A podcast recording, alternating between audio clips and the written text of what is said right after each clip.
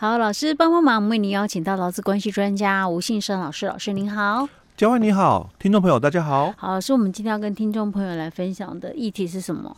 最近可能的一些新修的一个规范哦。好，修法啊。哎，对对对，嗯、哦，那我们来看一下，就是说，因为最近这个劳动部那边哦，他有想要针对我们这个劳基法的二十条做一些调整。二十条在讲什么嘞？二十条它其实它是在讲改组转让。哦。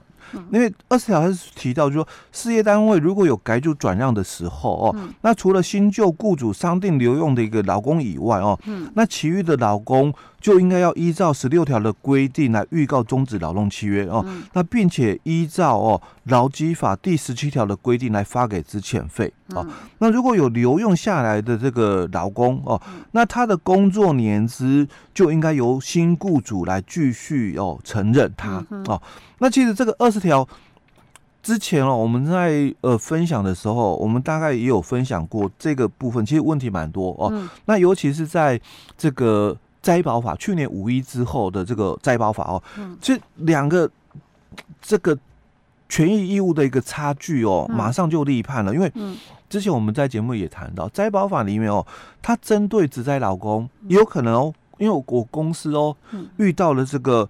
改组转让，嗯。哦，那因为他是职灾劳工哦，所以在我们灾保法里面，他也是提到了，就是说这个职灾劳工，他应该是要被留下来的，是。哦。可是他除了留下来，年资要被承认以外哦，嗯。哦，他的工作条件哦也不变，是。哦，这是在灾保法里面他讲的非常完整哦。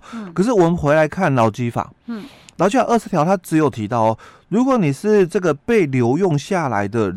劳工，嗯，那你的工作年资哦，嗯，哦，我们是保护了你的年资，嗯，新雇主要承认。是，可是你的工作条件呢，还可以变更，OK，因为他你要重签那个劳动契约，哎，对，所以可以变更哦。那所以在这样的一个情况下，那那我可能就权益上会有所影响，两个就会有冲突了。哎，对，所以以前我们常常在讲到，就是说。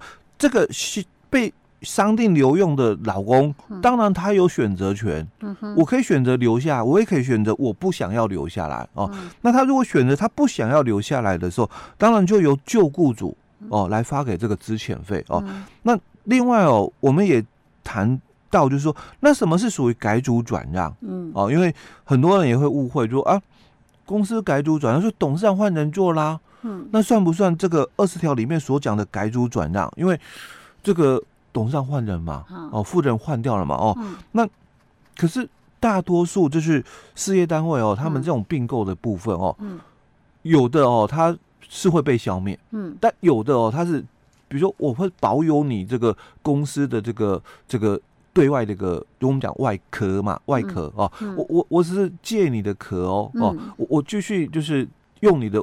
这个外壳哦，在市场继续营业、嗯、是。啊啊，我我只是很单纯入主你公司，嗯、董事长换我做哦，嗯、那富人换我做，可是我还是借你的这个公司哦，继续对外营业、嗯、哦。那像这种，嗯，它到底属不属于改组转让？哦，我们之前好像有讲过，哎，就是说他如果那个什么算是什么公司公公司法人没有。同一变还没有变，就不算。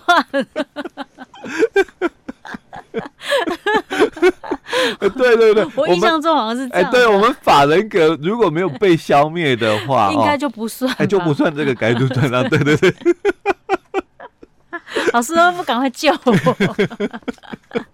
不过我的基本上观念是对的。对对对，没错没错哦。所以我们就针对这个。二十条的部分哦，嗯、那有说要做一些调整，那他要怎么调整呢？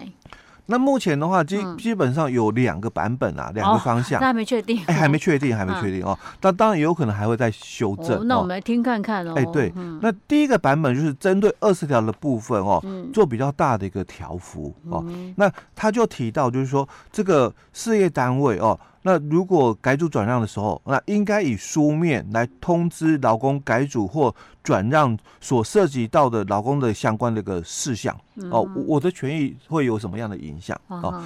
那再来就是这段是增加的哦。嗯。那除了新旧雇主商定留用的劳工以外哦，嗯、那其余的劳工应该要按照十六条的规定预告，那依照十七条的规定发给之遣费。嗯。那留下来劳工的工作条件，嗯，应该要由新雇主来继续承认他。那哦，那不是像之前就是说，哎、欸。年资而已，因为我们之前是讲说留用劳工的工作年资嘛，嗯、哦，所以我说人家摘保法讲的很完整，保护的很就是很完备，嗯，可是我们劳教二十条哦，嗯，其实没有讲的这么的一个就是说清楚，因为他只讲说年资被保护，哦、那工作条件呢、嗯、是没有，所以我们在这次修法就把这个工作条件哦，应该要由新雇主哦来继续承认哦，好，那。前项的这个事业单位改组转让的时候，嗯、那应以书面哦通知劳工改组或转让所涉及的劳工相关事项包含哪些？所以刚刚我们讲这个相关事项嘛，所以他在这里也讲清楚了、嗯、哦。包含哪些？第一个他提到改组或转让的日期或预期的日期哦。嗯、那第二个改组或转让的原因。嗯。那第三个改组或转让对劳工所生的法律经济与社会上的影响，嗯，我觉得这个就比较重要，嗯、哦，因为时间的话，也当然要让老公知道哦。但转让的原因，可能雇主你自己的那个老，我们可能老公不太要了解太多，没关系，嗯，但至少。这个转让之后对我产生的法律或者经济或社会上的一个影响哦，你应该要让我清楚的哦。是。那第四个就预期对劳工采取的措施哦，当然这个要清楚哦。就是说，哎，我可能要留用部分人，或者是我可能全部不留用。哎，对对，你就要跟老公讲清楚。哎，对哦。那接着他也在提到，就是说，老公于收受第二项所。定的这个通知后一个月内，嗯、那得以用这个书面的方式哦，对劳动关系的这个移转哦，嗯、那提出异议哦，那这个异议哦，可以来向原雇主哦或受让人为之哦，因为你你们可能说要留我啦，商定留用嘛，嗯、所以我们刚刚讲，其实，在我们旧的就现行的劳基法，它只有强调就是说，那留用的。劳工他的工作年资由新雇主哦继续予以承认，嗯、所以他并没有讲得很清楚的，我我到底可不可以不留啊？嗯，哦，所以我们才会提到嘛，劳工他当然有选择权是哦，嗯、那所以在这里他就也很清楚去谈到了，当然你可以选择留与不留嘛，所以他就提到说，嗯、那你可以提异议，提异议的话就表示。我不留，不留。哦，就可以提异议哦。嗯、那我提了异议之后，我向谁提？嗯、说原雇主或新雇主提都可以了哦。嗯、好，那这个是在修正的二十条部分定的比较完整哦。嗯、那他还增加了，就是说二十条之一的部分哦，因为可能行业别不太一样哦，嗯、所以二十条之一他就在增修了，就说上市公司或者是这个金融机构或者是资本额达六亿的这个事业单位哦，嗯、那改组转让的时候。那新旧雇主应与劳工进行这个劳资会议哦。那如果事业单位有工会的话，那就应该要来跟工会协商，供你这个劳工的一个商定留用的一个计划哦。那这个是在规模比较大的时候哦，那可能就是会适用到二十条之一的部分。那这个是第一个版本哦。那第还有分哎，对，第二个版本哦。那第二个版本，它针对二十条的一个修法的一个建议哦，它是采就是说，这个事业单位哦并购、改组或转让的时候哦，劳工应全数留用哦。那未同意留用的这个劳工哦，那旧雇主哦应订定这个。契约终止条件哦，那并且依照十六条的规定来预期哦，预告终止劳动契约哦，那并依这个十七条的规定哦，来发给这个资遣费。那其留用劳工的工作年资与工作条件，嗯，应该由新雇主哦继续予以承认哦。那其实他新旧。这两个版本，其实都把这个很重要的观点哦提出来，工作条件，工作条件哦加进去，哎，对，都有加进来哦。好，那前项的这个规定，这个契约终止的一个条件哦，应经工会同意哦。那如果事业单位哦没有工会的话，就应该要经过劳资会的一个同意哦。那其实两个版本所讲的哦，都差不多啦。嗯、哦，那只是我觉得在这个版本里面哦，他特别去强调是说这个员工应全数留用。是。哦，那未留未同意留用，就是说是指劳工方面的一个意愿哦，哎、对，对不对？对、哦、，OK。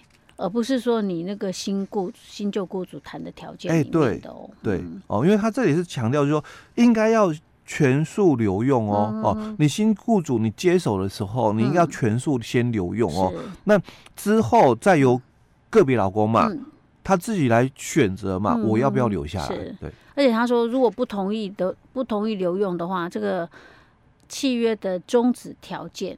要开会哦，不是不是说那个原雇主讲了就算了，因为他是契约终止，他是要之前费事要原雇主那边来处理嘛，对不对？对，OK，到时到时候所以你觉得嘞？你会比较支持？比较支持哪一个？我觉得我比较支持第二个版本，后面的版本。对啊，因为我觉得他更更保护劳工啊。因为他强调了，就是说新雇主接手嘛，你就应该要全数先留用啊，那再由这个员工自己选择嘛，我要不要留？嗯嗯，OK。就是劳工的那个，就是主动权更大。哎、欸，对对对，而且保障更完整，因为毕竟有很多的这个中年的劳工，他其实要在就业，嗯，有他的困难点，对嗯哼，OK，好吧，希望是第二款，哎、欸，对对，对，第二第二种修正的，第二种的一个修正啊，对，OK，但是这还没有确定哦，哈、欸，至少我们现在录音的时候还没有确定。OK，好了，是我们今天先讲到这儿哦，好。